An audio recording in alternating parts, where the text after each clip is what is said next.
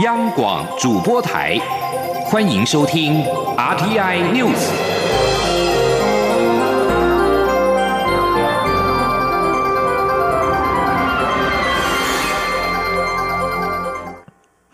各位好，我是主播王玉伟，欢迎收听这节央广主播台提供给您的 RTN News 新闻。首先带您关注台美中三方关系。美国印太司令部司令戴维森表示，中国期望取代美国的领导地位，片面改变区域现状。台湾显然是中国实现这项目标的野心之一。这样的威胁在未来十年甚至六年内就可能显现。戴维森九号出席参议院听证会时表示，如果没有令人信服的威慑力，中国将继续采取行动，取代国际间既有规则以及美方对自由开放印太地区构想所体现的价值观。参议员史考特关切必须阻止共产中国掌控台湾。戴维森表示，作为印太地区作战指挥官，他有义务支持台湾关系法。过去四十多年的战略模糊政策，协助台湾得以维持现状。他同意应该定期重新检视，并认为应持续稳定对台军售。美国白宫发言人沙奇八号表示，美国对台立场明确不变，华府将持续协助台湾维持足够的自我防卫能力。对此，中国官方在九号是旧调重弹，敦促美国遵守一个中国原则和中美三个联合公报。美国前国务卿蓬佩奥在卸任之前解除台美之间常年的交往限制，被视为双边关系一大进展。他在九号表示，那些规定没有道理，台美之间应该有更多公开对话，这对台海两岸乃至于区域和平都是一件好事。蓬佩奥接受中央社视讯专访时表示，这些限制条文是过去月复一月、年复一年层层叠加，美方决定对此进行全面的检视。他们认定，对美国来说合理的做法就是台美之间要能够有更多对话，而非更少，而且要能有更更公开的对话，而非更隐匿的对话，以及以合乎美国常年一中政策的方式来处理这件事情。蓬佩奥说，他认为这么做对中国大陆人民、对台湾人民来说都有帮助，也认为美国在没有这些行政限制下与台湾对话，对整个区域甚至对世界来说都会更好。至于是否有机会访问台湾，蓬佩奥对此表示期待，并表示他将努力推进美国的自由，未来将持续奋战很长一段时间。蓬佩奥在一月底卸下国务卿职务之后，转往智库发展，目前在华府智库哈德逊研究所担任杰出研究员。以他目前在共和党内的分量，智库被认为只是他的暂时栖身之所。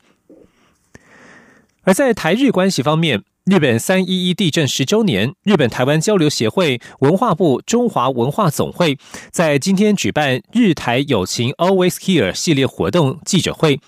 日台交流协会台北事务所代表全玉泰、外交部长吴钊燮以及当年前往日本救援的台湾搜救队成员等人都应邀出席，一起见证日本东北地区十年来的转变以及台日多年友情。前天记者郑祥云、王兆坤的采访报道。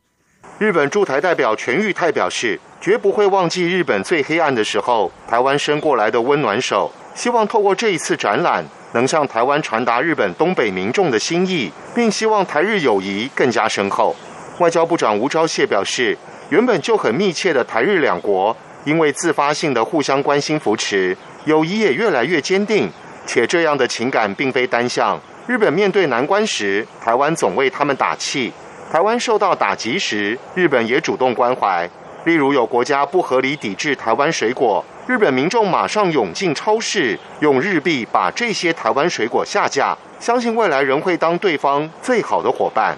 十年前前进日本救援的台湾搜救队成员，现任北市府消防局第四大队勤务中心主任刘奎佑，他致辞时回忆当时情景，并相信台日间的交流活动。一定会在疫情过后更为密切与活络。我相信全世界的搜救人员都会秉持的一个信念：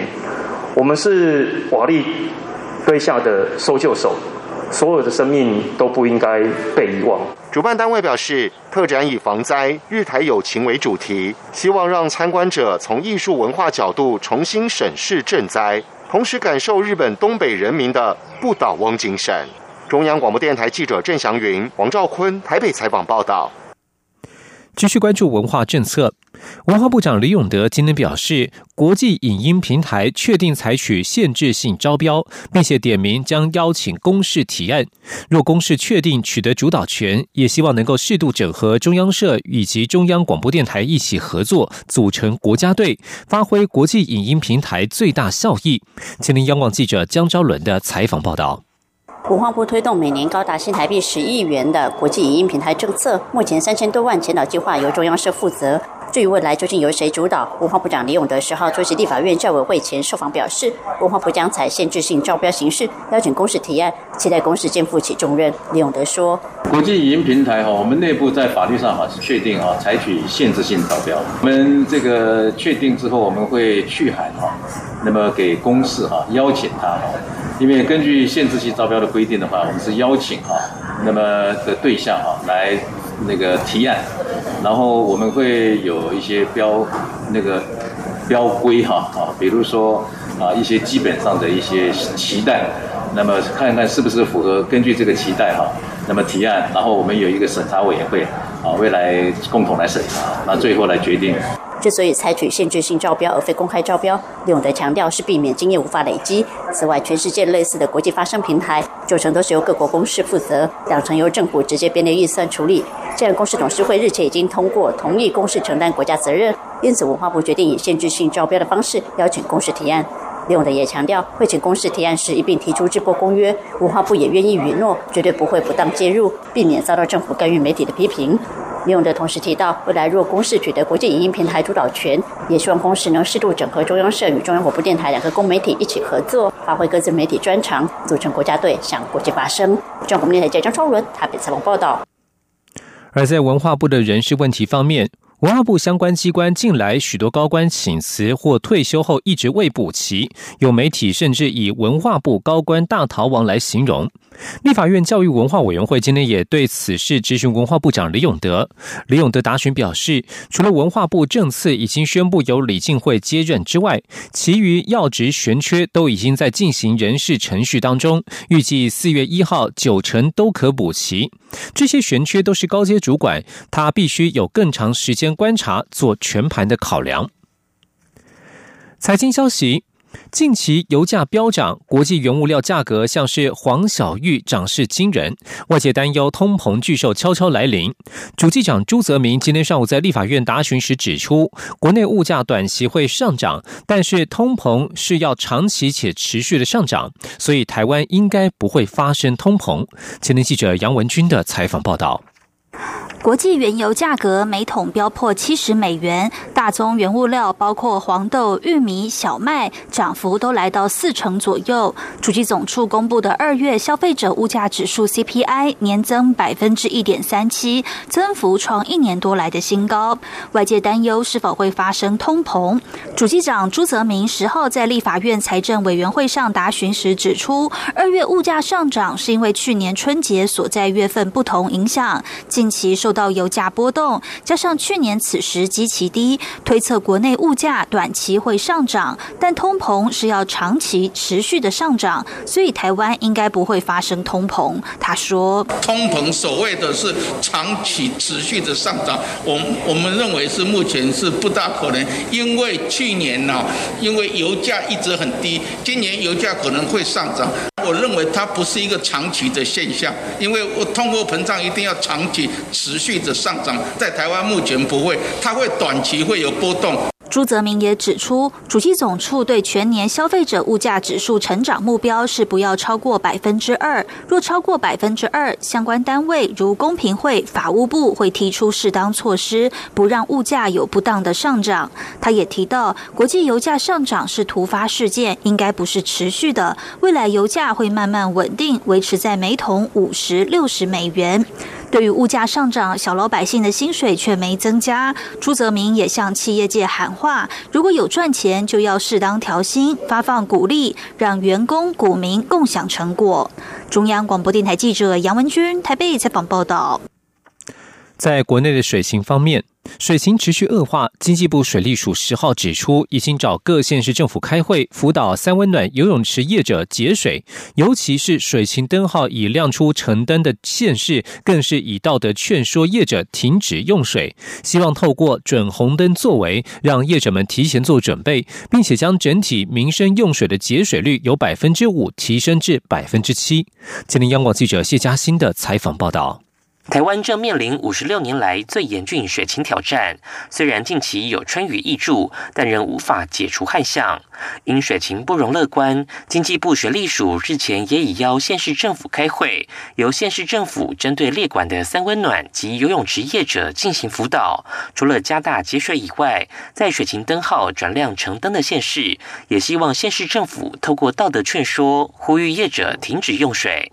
水利署十号说明，依照法规，橙灯县市非工业大用水户节水率落在百分之十到百分之二十，但因水情紧急，政府希望以最坏打算做最好准备，因此采取准红灯作为。因为一旦水情灯号转亮红灯，首当其冲的就是游泳池、三温暖等每月用水千度以上的民生大用水户。现在也等于是提前让业者了解接下来可能面临的经营问题。并预做准备。目前新竹市已有两座公立游泳池停止用水，其他县市及业者也持续辅导节水。水利署强调，光是新竹、苗栗、台中就有超过两百家游泳池业者，若能节水、停止用水，省下来的水量会相当可观，至少有千万吨以上。政府也希望借由准红灯作为，来提升民生用水的节水率。水利署副署长王义峰说：“那我们其实是以总量来来算的，我们整体的哈民生用水的节水率可以从整体的五趴提升到七趴以上。”至于是否距离限水红灯越来越近，水利署则回应，水情会持续滚动式检讨，现在目标仍是在各项节水措施下，让五月底前民生产业用水能够稳定供水。中央广播电台记者谢嘉欣采访报道。台中捷运绿线从二零二零年十一月二十一号因为连接器轴心断裂而宣布暂停试营运。经过三个多月的修复，台中市长卢秀燕今天宣布，将于三月二十五号起恢复试营运一个月，并且预定在四月二十五号举行通车典礼。台中捷运绿线在二零二零年十一月十六号展开试营运，结果试营运第六天就发生连接器轴心断裂，而在去年十一月二十二号起停止试营运。预定去年十二月十九号的正式通车也一路顺延。经过台北市捷运工程局及日本川崎重工的修复及测试，终于获得台中市政府捷运故障审查委员会审查通过，并由卢秀燕宣布于三月二十五号恢复试营运，并在试营运一个月之后正式通车。将焦点转到国际间的疫情。菲律宾 COVID-19 确诊数在九号突破了六十万例。世界卫生组织 WHO 官员表示，大马尼拉地区病例数目前处于另外一个高峰。马尼拉市长莫雷诺表示，如果病例数持续攀升，他可能会下令全市封城。菲律宾在九号通报新增两千六百六十八例确诊病例，有七人不治。从三月五号到八号，菲律宾每天新增病例数都突破三千例，创下去年十月以来新高。菲律宾总统杜特地也对病例数攀升表示关切。世界卫生组织驻菲国代表阿贝亚辛格表示，他不会把近来的病例数攀升归类为第二波疫情，应该是目前这波疫情的另外一个高峰。为了防堵疫情扩散，各地方政府已经陆续展开更严格的宵禁或是小规模社区封锁。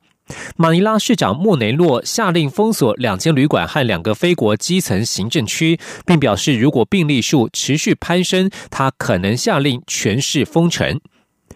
以上新闻由王玉伟编辑播报，稍后请继续收听央广午间新闻。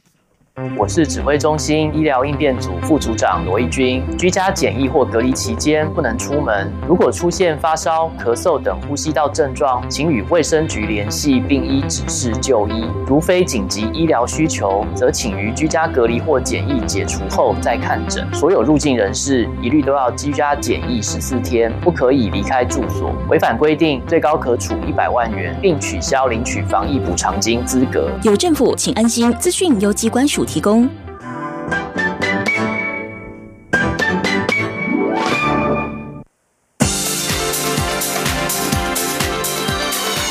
这里是中央广播电台台湾之音，欢迎继续收听新闻。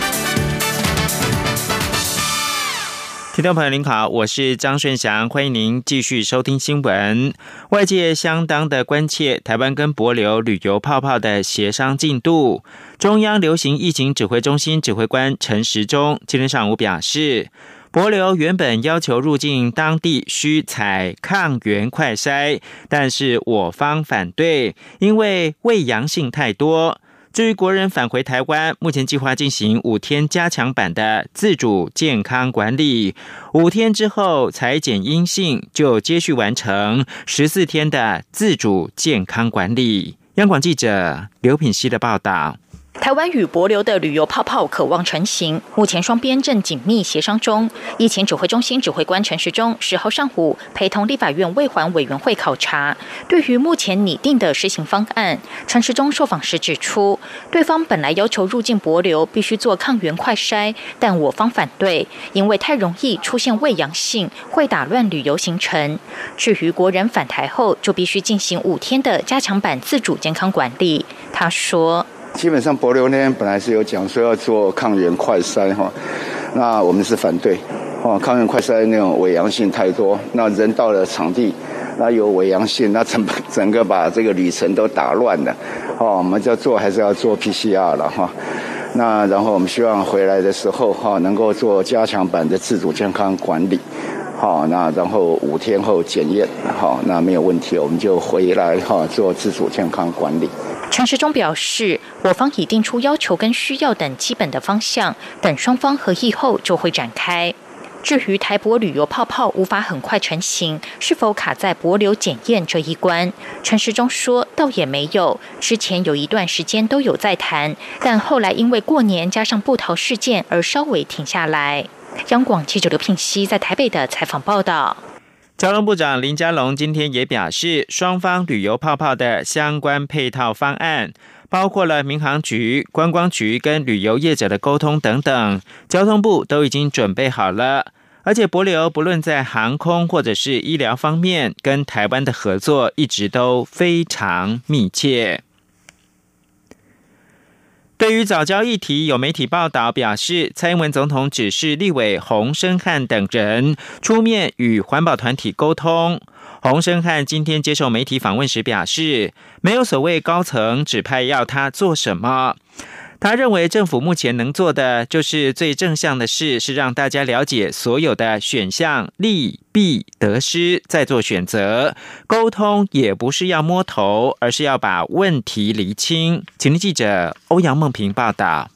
真爱早教公投连署人数已突破六十万，环团出身的民进党立委洪生汉立场及角色受到关注。洪生汉十号接受广播媒体专访时表示，早教确实珍贵，能保存的应该尽量保存。当初原本整块海岸都要开挖，现在改为离岸，基本上已经回避早教，确实比以前好。但有好多少，大家能否接受就要讨论。环团仍然担心会影响海底的生态。洪生汉指出。如果第三天然气接收站要重新选址，原本减少燃煤的时程就会延迟，因此这是环保与环保间两难的权衡。他并表示，许多投入的环保团体政治倾向当然不会是国民党，许多连署的年轻人也支持蔡英文总统，他们只是透过连署的方式，想要政府好好说明这是否已经是最好的做法。这和反来猪的连署不同，执政党要思考如何面对这个声。声音。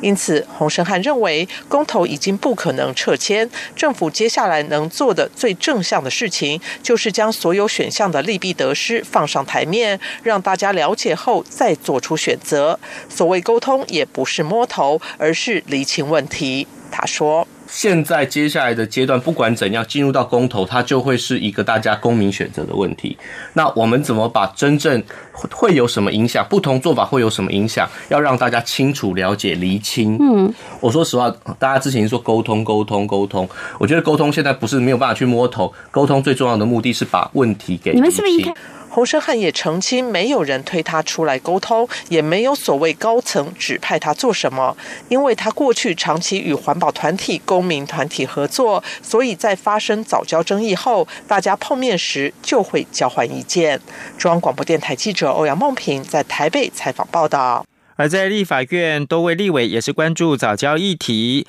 海洋委员会主委李仲威今天答询表示，观塘工业港的施工海域。确实是有早教生态系，但不是全部海域都有。会持续针对环评承诺监督是否落实。考试院先前严拟修正公务人员行政中立法，规定公务员不得在上班时间推公投案，但是引发争议而暂缓。不过立委还是关切，因应今年是公投年，公务员究竟能否宣扬公投案？对此，考试院秘书长刘建新今天表示，只要不利用公部门的职权跟头衔，在下班时间并没有禁止公务员上街宣。扬公投，请听记者刘玉秋的报道。考试院为了配合立法院审查全序部二零一九年以及考试院二零二零年总预算干附带决议，认为现行的公务人员行政中立法仅在第十条就公投相关事项做规范有所不足，要求全序部尽速修法完备。考试院因此先前严拟修法，规定公务员不得在上班时间推公投案，并列入二零二零年的立法计划中，但因修法引发争议而暂缓。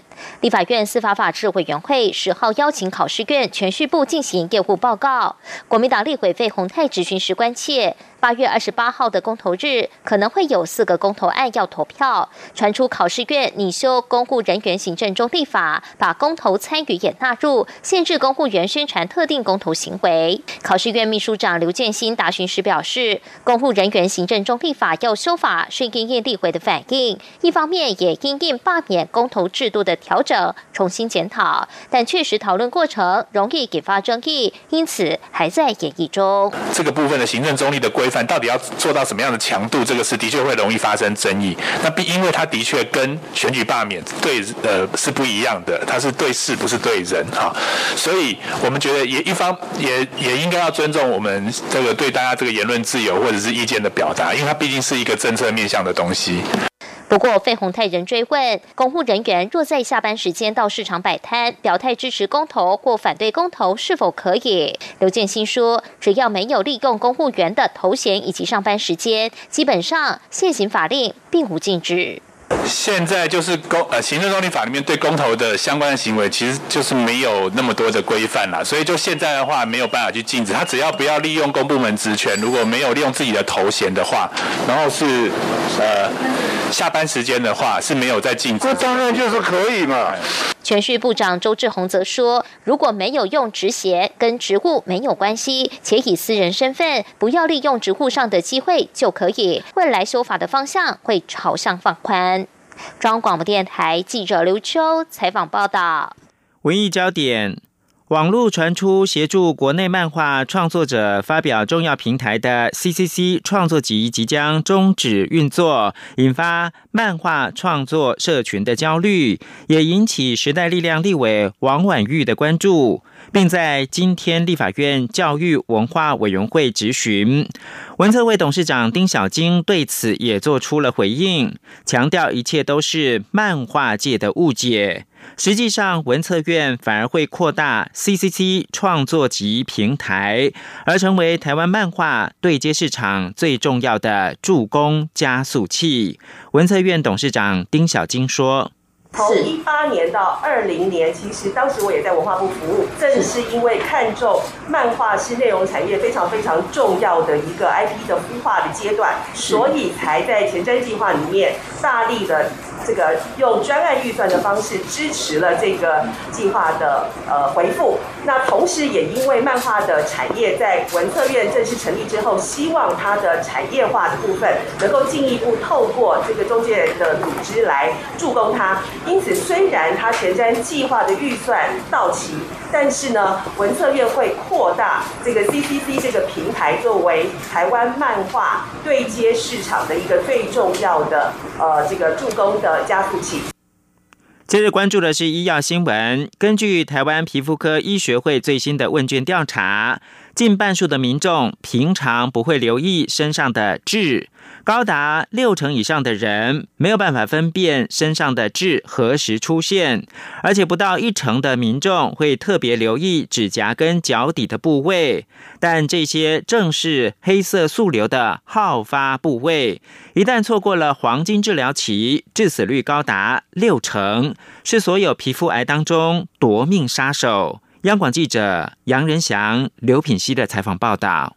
许多女性如果脸上长了痣，为了爱美都会前往皮肤科诊所除痣；还有不少人为了运势而考虑除痣，但民众很少会留意手脚、指甲是否长痣，而这些都是黑色素瘤的好发部位。台大医院皮肤科主治医师朱家瑜指出，在台湾一年只有两百多例黑色素瘤，占全体皮肤癌百分之七，但死亡率却最高，主要是因为民众发现的晚。他表示，痣好发于小孩子跟青春期，一旦年过四十，在手掌、脚掌长出新的痣，而且快速变大，就必须特别留意。那出现了一些像 A、B、C、D、E 这样的一些特征，比如说 A 就是不对称，B 就是边缘不规则，C 就是色素不均匀，D 就是直径大于零点六公分，E 就是有很快速的变化，包括变大。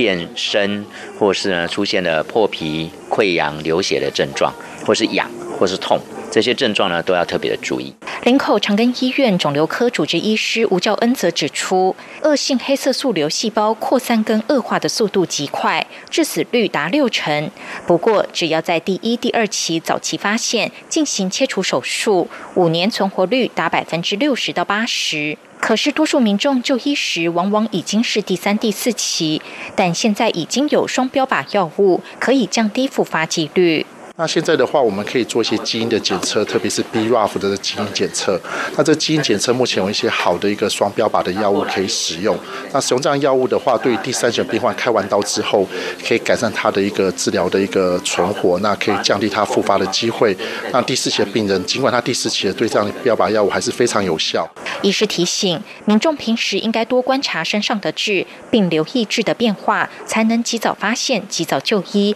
掌握黄金关键期。央广记者杨仁祥、刘品熙在台北的采访报道。国际新闻：在美国总统拜登排除短期内与墨西哥分享二零一九冠状病毒疾病的疫苗之后，墨西哥的外长厄伯拉特九号表示，墨西哥正转向中国采购一笔两千两百万剂疫苗的订单，借此能够填补疫苗的短缺。墨西哥的疫苗接种行动被批评动作过慢，尽管官员表示他们是被全球疫苗短缺跟供应延误所拖累。此外，意大利俄罗斯商会九号表示，俄罗斯直接投资基金已经跟瑞士的阿迪恩药厂签约，从今年的七月开始，将在意大利生产俄国所研发的卫星 V COVID-19 疫苗。这是在欧盟国家生产这支疫苗的首例。另外，又有新的疫苗研发出来了，知名的医学期刊。刺哥针检验印度本土的研制疫苗 Covaxin 第二期的临床实验的数据，在九号发表报告表示，Covaxin 安全、具免疫性，而且没有严重的副作用。药厂还进一步的宣布，第三期的临床试验结果对 COVID-19 有效率达百分之八十一，而且可以有效的预防英国跟其他的变种病毒株。法新社九号报道，美国总统拜登十二号将和澳洲、印度跟日本领袖首度举行四方安全对话领袖高峰会。尽管是以虚拟方式进行，但这将是拜登上台之后的首批峰会之一。在经过前总统川普政府的混乱之后，拜登已经誓言要重振美国跟同盟的关系。白宫新闻秘书沙奇九号表示。拜登已将此视为他最早的多边接触之一，包括了沙奇和稍早前宣布总理莫迪将与会的印度都表示，会议中将会提到气候变迁以及二零一九冠状病毒疾病 COVID-19 的疫情，这两项议题都将是拜登的优先要务。以上新闻由张顺祥编辑播报。